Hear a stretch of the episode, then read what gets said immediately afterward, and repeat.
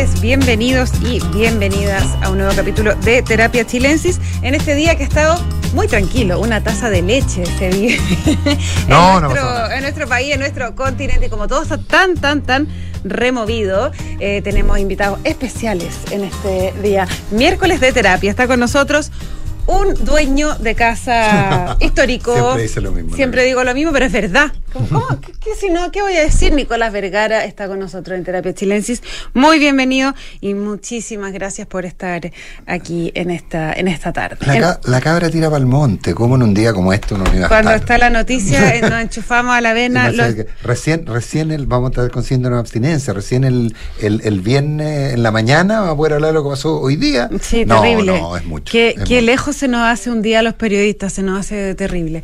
La ansiedad nos supera. Y para comentar toda la contingencia está aquí a mi mano Ah, izquierda, sí. don Max Colodro. Tú lo comentabas y eso la otra vez te, te escuché. ¿Me escuchaste lo sí, de la ansiedad? Sí, te escuché. Muy buenas tardes. Max, bienvenido. Muchas gracias por la invitación, como siempre. gracias. Un ¿También agrado. Era, ¿También es ansioso, no tanto? Menos ya a estas alturas. ¿Ya la ha aprendido sí, a controlar? A mí me ha Estoy más viejo ya. Está que, más viejo. eh, me pasa una cosa terrible. Todos mis amigos cada día trabajan menos y se vanaglorian de eso. Y yo cada día trabajo más. ¿Cada día no sé. trabajas más? Sí, bueno, es que, es que la contingencia sí, nos no, suelta. Me gusta, me gusta. No nos suelta, nos entretiene. Oye, eh, sí. Y nos preocupa. ¿Ah? Ahora, también hoy día como que no, nos deja speechless, nos deja sin palabras. Bueno, es que, es que es lo que se llama, no sé, habría un montón de, de frases quizás para ponerlo.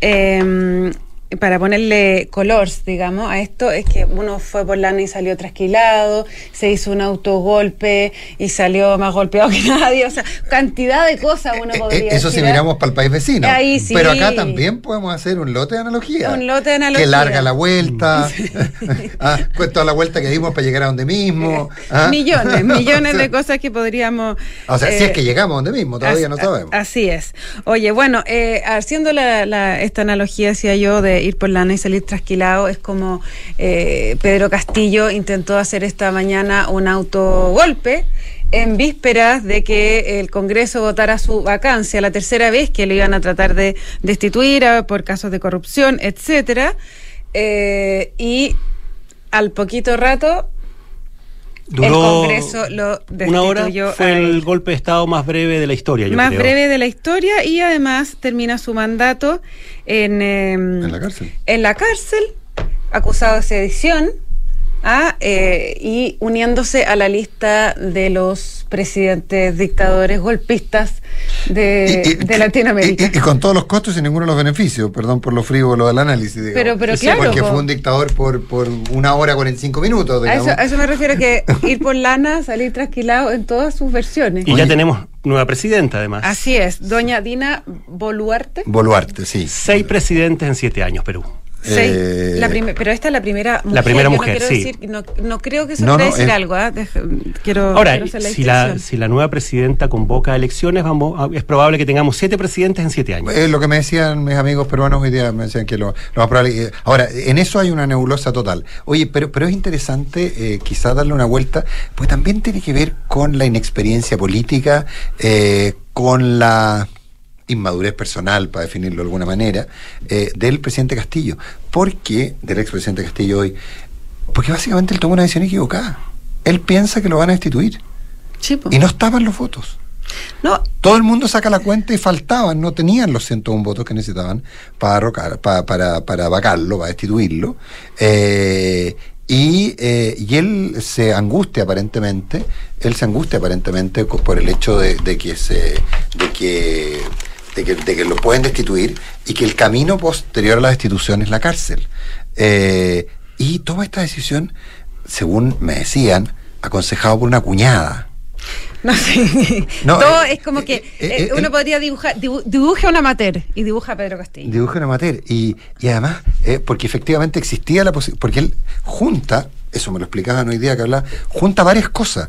que es lo que.? Porque uno dice, oye, no, pero, pero ¿cómo eh, disolvió el Congreso? Eso se puede hacer.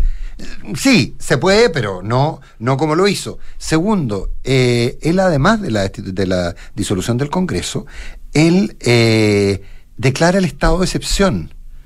Entonces, no hay Congreso y Por lo tanto, no hay equilibrio de poderes y por lo tanto se concentra el, todo el poder en el Ejecutivo. Y eso sí que está... Ahora me decía, mira, no es que esté contra la norma, nadie se puso en ese escenario porque era un hecho imposible.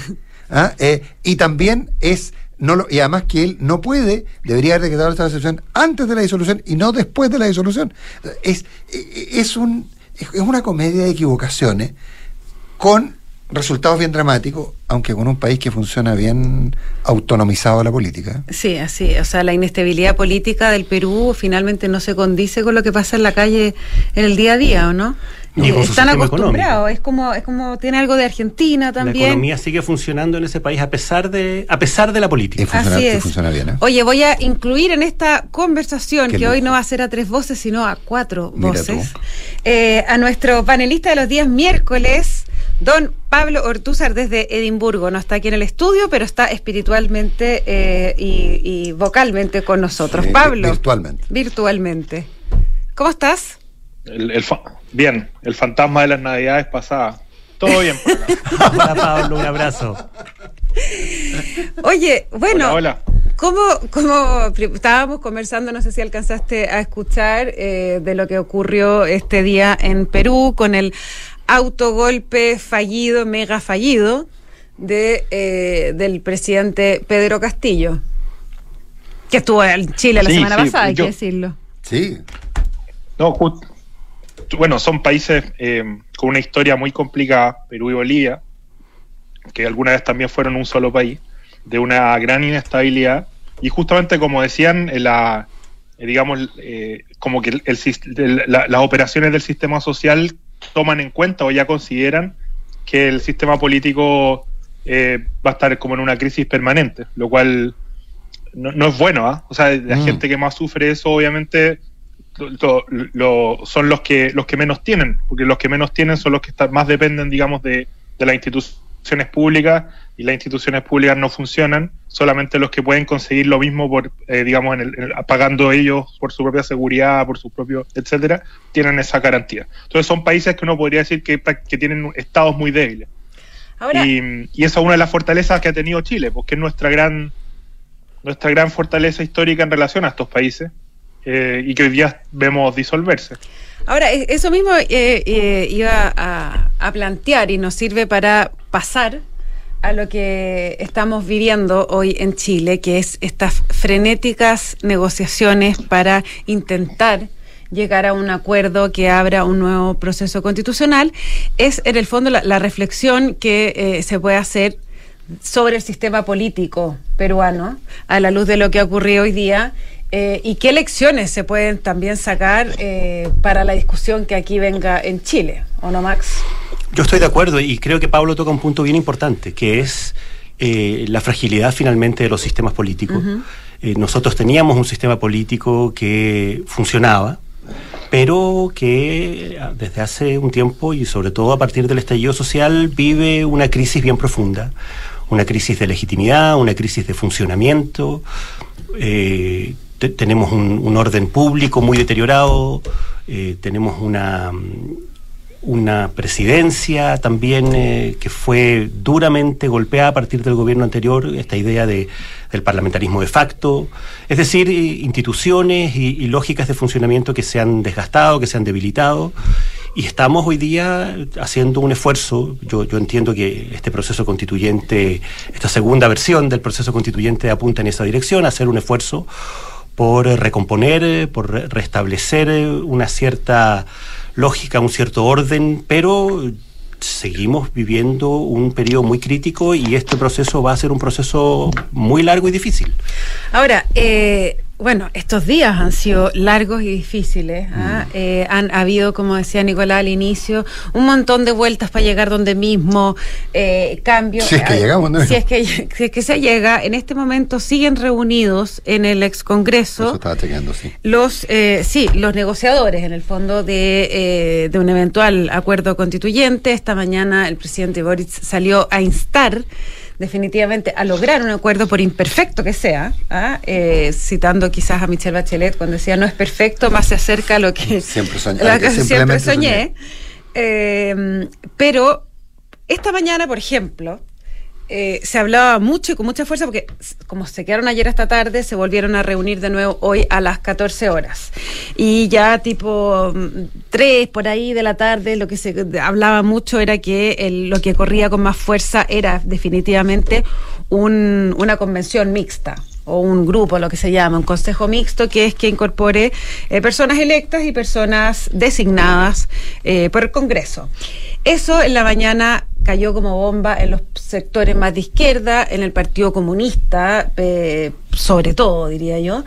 y con el correr de las horas, al parecer, eso se fue diluyendo. Entonces, lo que parecía que había sido una suerte de, de luz al final del túnel se habría ido diluyendo y en este momento, quiero decir en este momento porque no sabemos qué va a pasar un rato más, la propuesta que está sobre la mesa, se está discutiendo y corre con bastante fuerza es volver a un consejo pequeño de solo 50 personas electas 100% eh, y que los expertos de alguna manera haya ciertos grupos que entreguen insumos.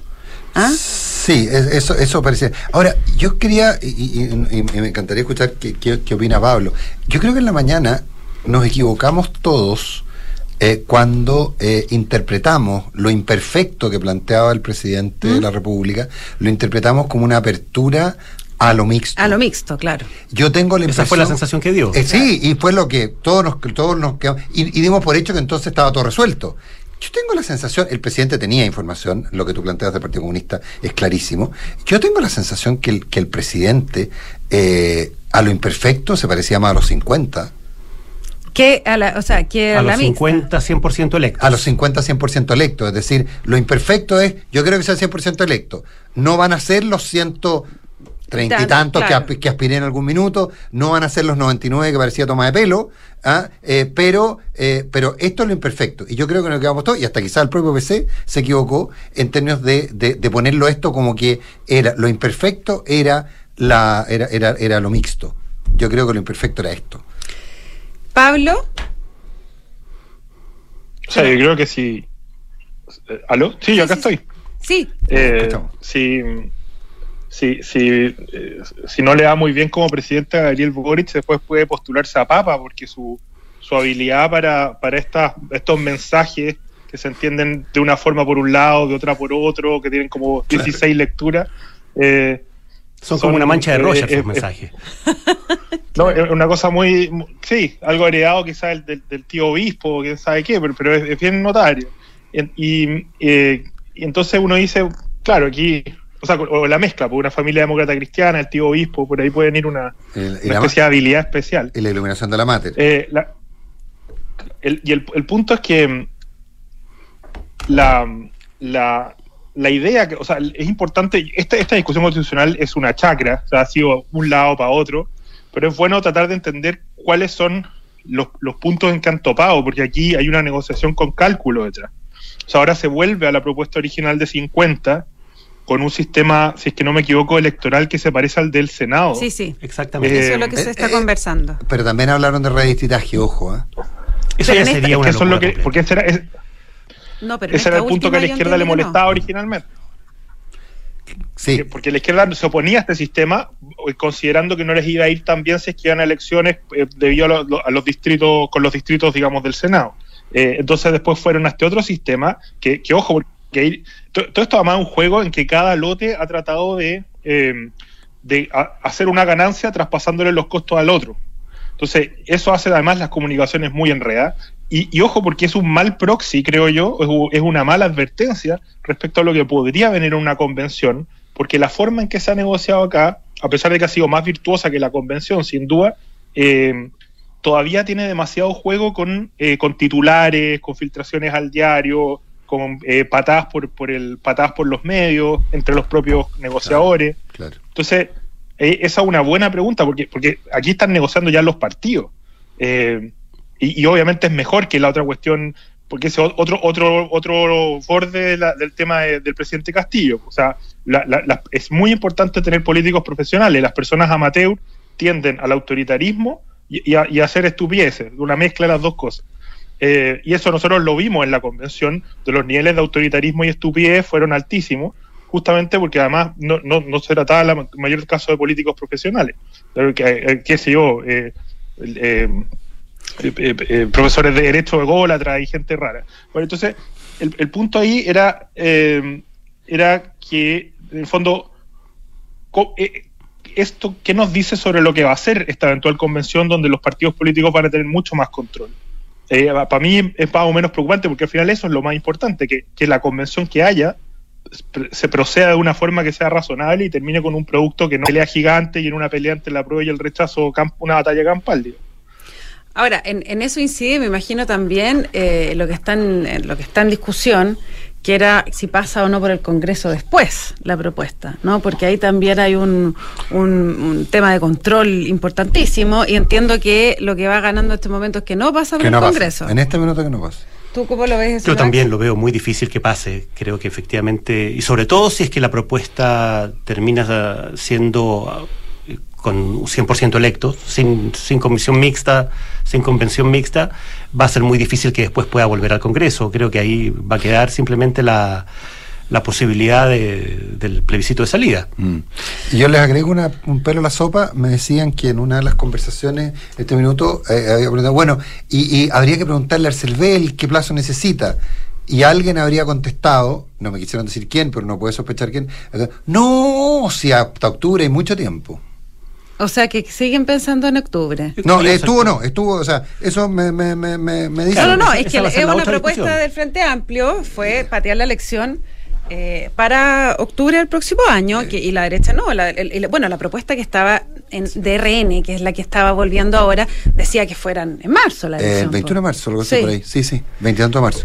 Claro, porque eh, ahí va a entrar la otra discusión que es cuánto más cerca o más lejos del aniversario del golpe y de los 50 años. Claro. Que es un poco. Que, por eso que por eso que octubre tiene la cosa talismán y además, como todavía hay quienes. Eh, ¿Cómo lo llamaste, Pablo? Eh, constitucionalistas raros, gente rara, dijo. Ególatra. Constitucionalistas ególatra, eh, también quedarían liberados de las cadenas que les que les impuso la, la, convención anterior. Son elegibles. y se sigue apostando a ellos. de nuevo, los ex convencionales. Oye, yo les quiero hacer otra pregunta que ya eh, uno podría pensar que es política ficción, pero yo creo que no es tan política ficción. ¿Qué pasa si no hay acuerdo? Definitivamente. ¿Qué pasa si esto dice, ¿sabéis qué más? Alguien va a patear la mesa y no sigue. ¿Mm? ¿Ah? Eh, ¿Es posible que eso ocurra? ¿Lo ven plausible? ¿Qué pasa con el gobierno de Boric? Que Yo lo veo difícil. en stand-by, digamos. Yo tengo la sensación de que entramos a un laberinto que no tiene salida salvo el proceso constituyente. Mm. Creo que, que el país asuma que no pudimos, que no fuimos capaces como sociedad de ponernos de acuerdo eh, y, ni siquiera ya de, discutir una nueva constitución, eh, creo que sería como señal política, una señal muy complicada. Yo sigo pensando que me, cuesta mucho imaginarme el escenario de Boric entregando a la banda el 11 de marzo del, del 26 sin una nueva constitución. Pero tengo claro que este proceso va a ser un proceso difícil y con mucho desgaste y con efectos políticos como los que hemos vivido en estos años, es decir, mucha incertidumbre, mucho deterioro, mm. eh, pero creo que no, no le veo otro camino. Creo que el otro camino, asumir que no pudimos, que no fuimos capaces como sociedad de llegar a un pacto constitucional, a un acuerdo mayoritario en términos constitucionales, es una señal, son, es, un, es un escenario, son palabras mayores en términos de deterioro. Pablo. Pablo Ortúzar, ¿piensas lo mismo? No, además, es que el gobierno no tiene otra agenda tampoco. O sea, Boric necesita el proceso constitucional para seguir respirando. Eh, y en buena medida también la institucionalidad chilena, porque tenemos un sistema presidencialista y todo lo demás. A mí no me gusta, eh, por eso la esta, esta como este, este giro anárquico, medio anarquista que ha tenido la, derecha más dura, eh, como una especie de que se vayan todos a cierta demagogia yo por lo mismo, nosotros tenemos un Estado, tenemos instituciones y tenemos que cuidarlas. Eh, y esa y esa ese y, para eso necesitamos políticos profesionales necesitamos mejorar el estado. Esta idea de, agarrarse a patadas y, patear la mesa cada bando cuando siente que no le dan todo lo que quiere es una es una muy mala cosa. Eh, y vamos a tener que aprender a los bandos políticos tienen que aprender a convivir.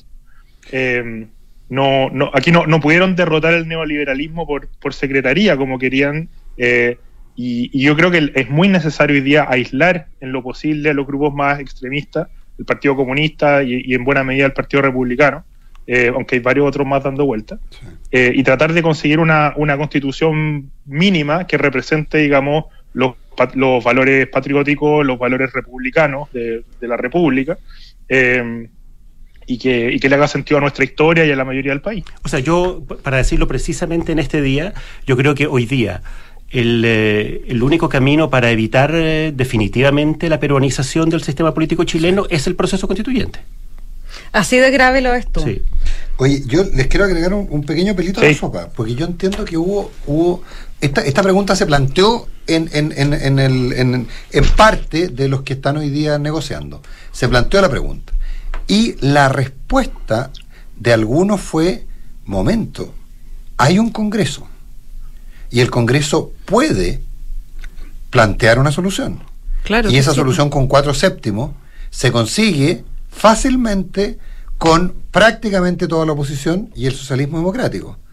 O sea, e, esta lógica que es el gobierno el que tiene la llave, comillas, que es el gobierno el que el que está manejando, ya ha empezado a sobrevolar. Y yo creo en ese sentido que hay un porcentaje importante de la eh, que hay un porcentaje importante del mundo eh, del, del mundo político hoy día que está tan convencido como Max o como nosotros de que no hay otro camino y están dispuestos a que eso signifique una ruptura. El problema es que eso es técnicamente... El quiebre del gobierno. Totalmente. Sí, porque yo creo que el problema, el problema más bien se, se radica ahí, pero yo entiendo que hay un sector de la derecha y no necesariamente de la derecha más, dura. sino, o sea, dura, pero no estoy hablando republicano, sino al interior de la UDI, por ejemplo, que es lo que le están, en el fondo, eh, los Pepe Grillo de Macaya, no, que, que le están diciendo, no, si, no sigas, o sea, esto no vale la pena seguir, dejémoslo como está y que vaya al Congreso y no tiene por qué haber un, una convención ni nada ya, y amparados, por supuesto, en, el, la, tremenda cifra que sacó el rechazo etcétera, etcétera. Las, encuestas que dicen que nadie está ni ahí con el proceso constituyente. Claro, la desafección ciudadana apoya eso. Eh, claro, hay, un, hay un caldo de, cultivo, podría decirse, para que eh, ciertos sectores digan, no necesitamos seguir en esta vaina que, que he radicado en la política, el poder constituyente está en el Congreso. Por lo tanto, eh, y, que, y que el gobierno, si se quiebra el gobierno, bueno, haya ellos.